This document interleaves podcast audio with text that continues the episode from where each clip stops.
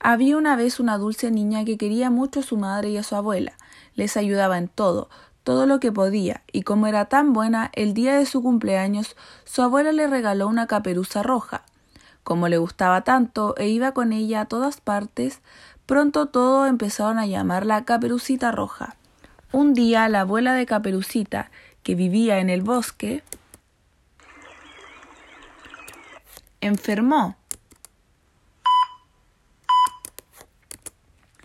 y la madre de Caperucita le pidió que le llevara una cesta con una torta y un tarro de mantequilla. Caperucita aceptó encantada. Ten cuidado, Caperucita, y no te entretengas en el bosque. La niña caminaba tranquilamente por el bosque cuando el lobo la vio y se acercó a ella. ¿Dónde vas, Caperucita? A casa de abuelita, a llevarle esta cesta con una torta y mantequilla. Yo también quería ir a verla. Así que, ¿por qué no hacemos una carrera? Tú ve por este camino de aquí que yo iré por este otro. El lobo mandó a Caperucita por el camino más largo y llegó antes que ella a la casa de la abuelita, de modo que se hizo pasar por la pequeña y llamó a la puerta. Aunque lo que no sabía era que un cazador lo había visto llegar. ¿Quién es? contestó la abuelita. Soy yo, Caperucita, dijo el lobo. Qué bien, hija mía, pasa. El lobo entró y se abalanzó sobre la abuelita. Se la comió de un solo bocado. Se puso su camisón y se metió en la cama a esperar que llegara Caperucita. La pequeña se entretuvo en el bosque, escuchando los pajaritos.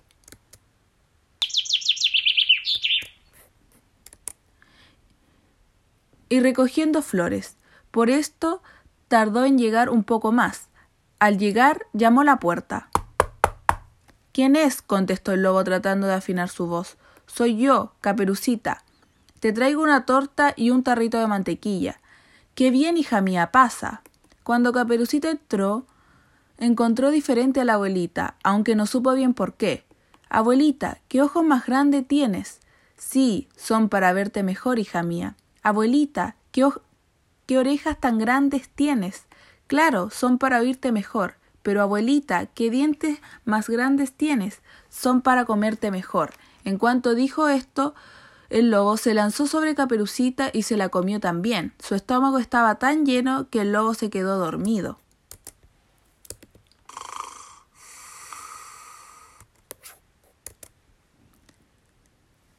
En ese momento el cazador que lo había visto entrar en la casa de la abuelita comenzó a preocuparse. Había pasado mucho rato y tratándose de un lobo, Dios sabía qué podría haber pasado, de modo que entró dentro de la casa.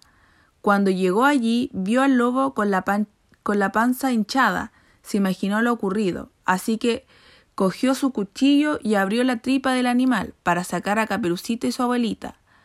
Hay que darle un buen castigo a este lobo, pensó el cazador, de modo que le llenó la tripa de piedras y lo volvió a coser. Cuando el lobo despertó de su siesta, tenía mucha sed. Al acercarse al río,